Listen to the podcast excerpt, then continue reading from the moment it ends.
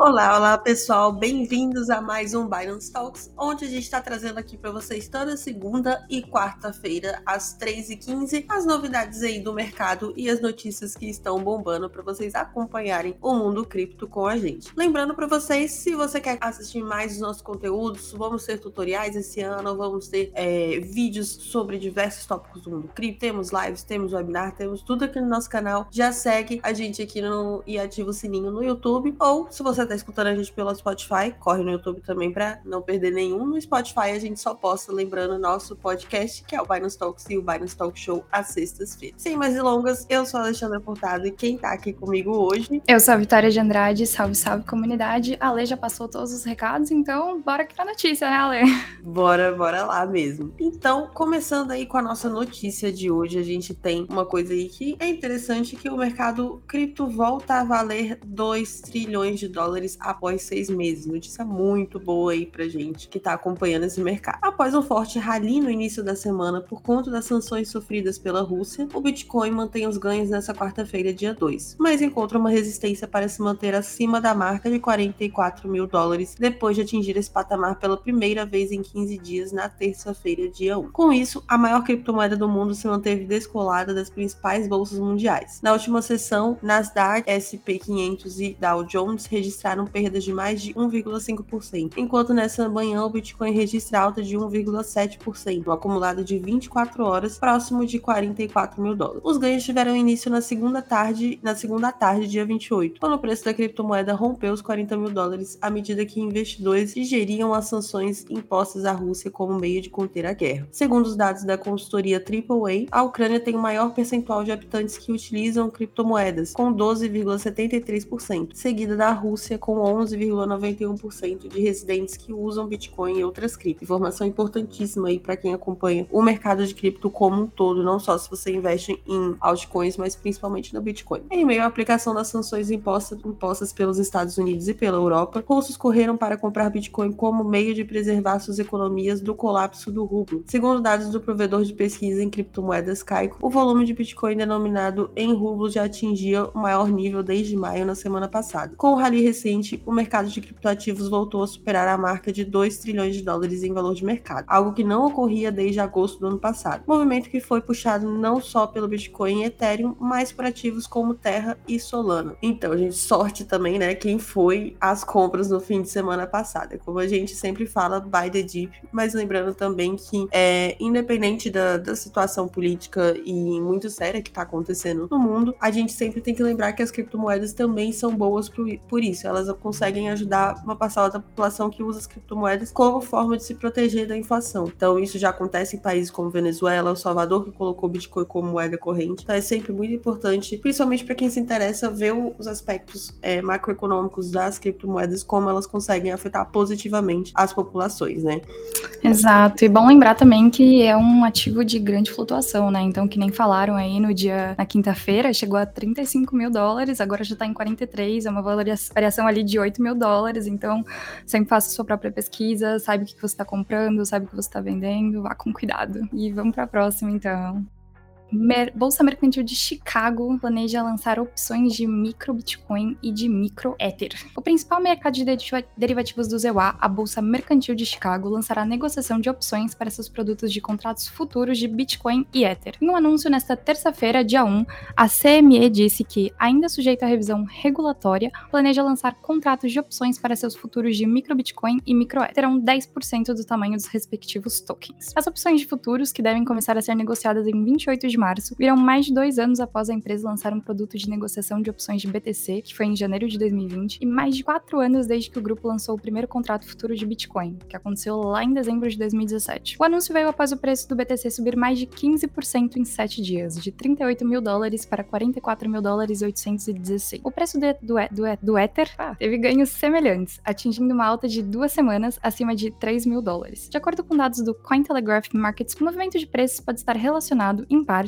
aos impactos financeiros da guerra na Ucrânia, que resultou em especulações de que o governo russo pode tentar usar ativos digitais para contornar sanções. Mercado tradicional entrando aqui forte nos criptoativos, né? Exatamente pelo que você falou, uma forte tensão ali política, muita gente vendo a alternativa de moedas digitais como uma outra forma, né, de ali guardar o seu dinheiro. Com certeza, é bem importante também a gente ficar de olho em todas essas notícias, mas vamos continuar aí também para as nossas próximas notícias, tem também coisa boa vindo aí também da Europa, que Barcelona está planejando uma incursão em blockchain e metaverso. Então, o gigante do futebol espanhol, FC Barcelona, planeja criar sua própria criptomoeda, disse seu presidente Joan Laporta. De acordo com o relatório da ESPN, Laporta também afirmou que o clube está explorando a tecnologia blockchain e o metaverso. Seu objetivo é criar oportunidades de crescimento e impulsionar a sustentabilidade do clube. No final de 2021, o Barcelona anunciou sua primeira coleção de NFTs para retratar momentos épicos de seus quase 122 anos de história. O presidente João Laporta revelou que os planos do clube voltados revelou os planos do clube voltados ao mercado cripto. No evento Mobile World Congress, realizado em Barcelona nesta semana, o executivo destacou que considera a blockchain como uma ferramenta chave para a criação de serviços atraentes para os 300 milhões de fãs do clube em todo o mundo. O UFC Barcelona, instituição com mais de 120 anos de história, pertence e é operado por seus torcedores. A governança do clube é construída em torno de 160 mil membros em vez de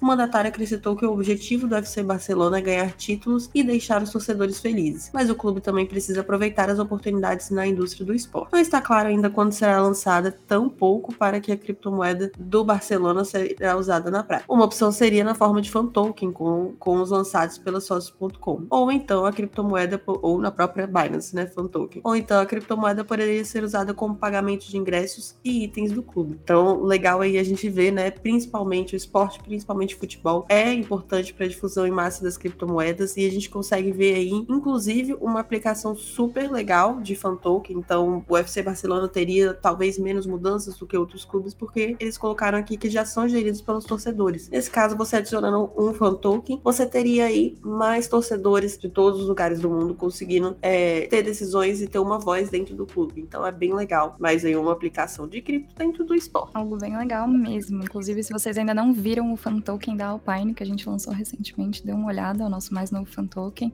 E a Binance entrando aí no mundo dos esportes também para ajudar a difundir ali uma, uma governabilidade mais dos torcedores. Beleza, então vamos continuando aqui.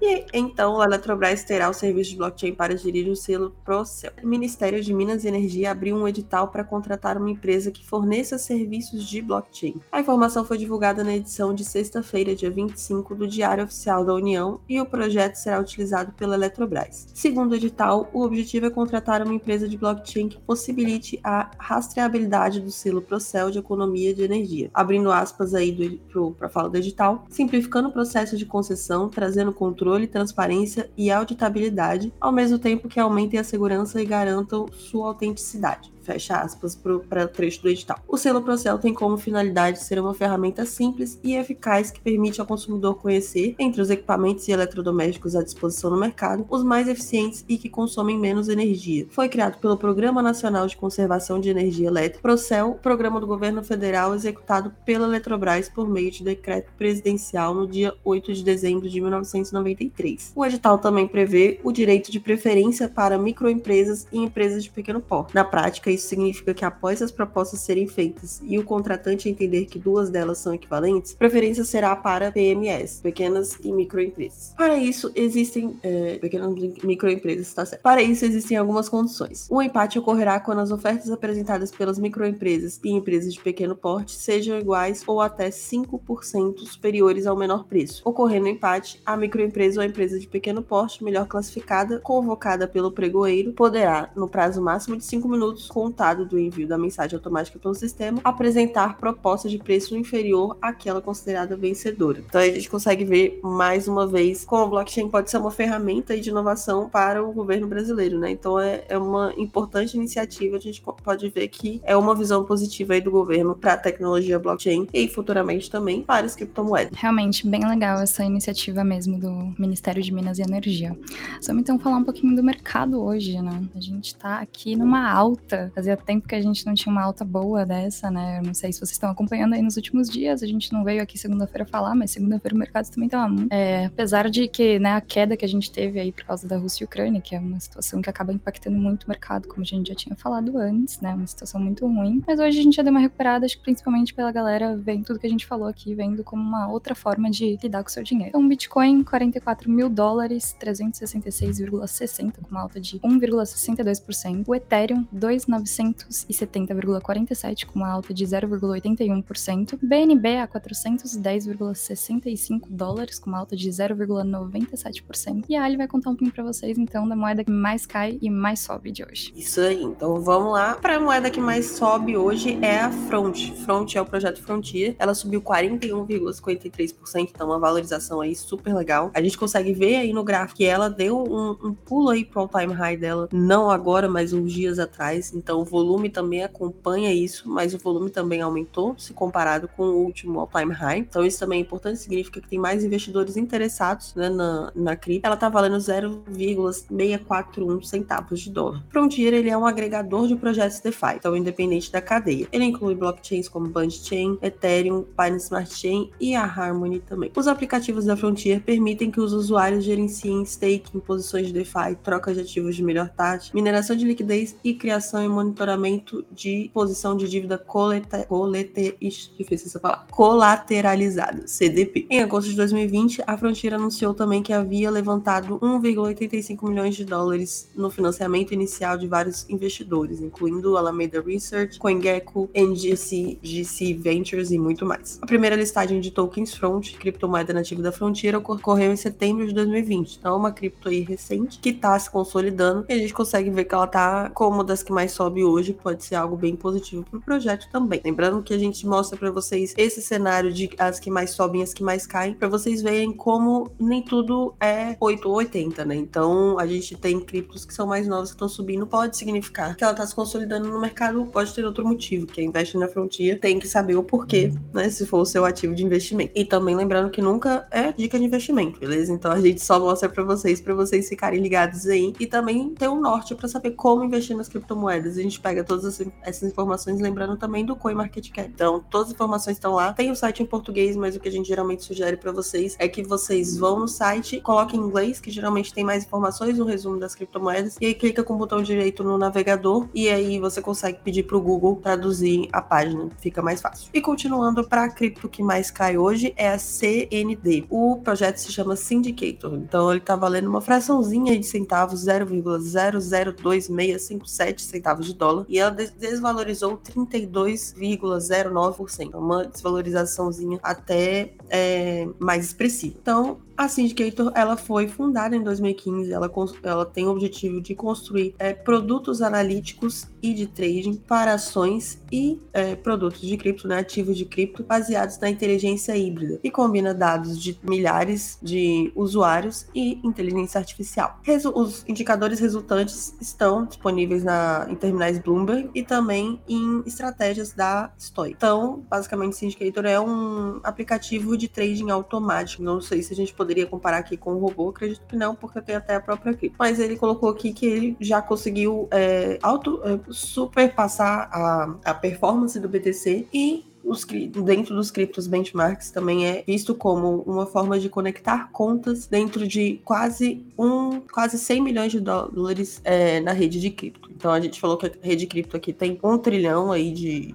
bateu um trilhão né, de capitalização. Nesse caso, a Syndicator ela colocou 100 milhões porque ela provavelmente não pega de todos os mercados disponíveis. Ela pega de muitos mercados para ser 100 milhões, mas ela deve, deve apresentar aí uma ponta. Então, entrando um pouquinho mais do que eu falei um pouco mais cedo, o que, que pode levar uma cripto a cair? A gente tem que analisar o projeto. Então, como a gente falou que é um aplicativo de trading, ele tá se baseia em inteligência híbrida. Então, o que pode ser que ocasionou na quebra, na, na queda desse projeto? Pode ser que o algoritmo deles deu problema, pode ser que a aderência do projeto não, ter, não esteja dando certo, pode ser que a interface do aplicativo não esteja muito boa para os usuários. Então tem N motivos diferentes que sempre eles são relacionados a alguma coisa do próprio projeto. Então é sempre bom a gente ver se o projeto tem um propósito, se ele já não é o mais do mesmo, mas também esse aqui, por exemplo, eu, eu não vi tantos, tantos projetos que nem esse Syndicate. Mas isso também não necessariamente, por ele ser um dos poucos no mercado, significa que ele vai ser o melhor. Então é sempre bom a gente analisar. Não necessariamente você tem que usar a plataforma, mas é bom você analisar para ver se essa plataforma está sendo boa para os usuários, porque é como se nesse, nesse caso em específico você estivesse investindo na empresa. E é isso por hoje, né, Vim? Exato. Muito legal.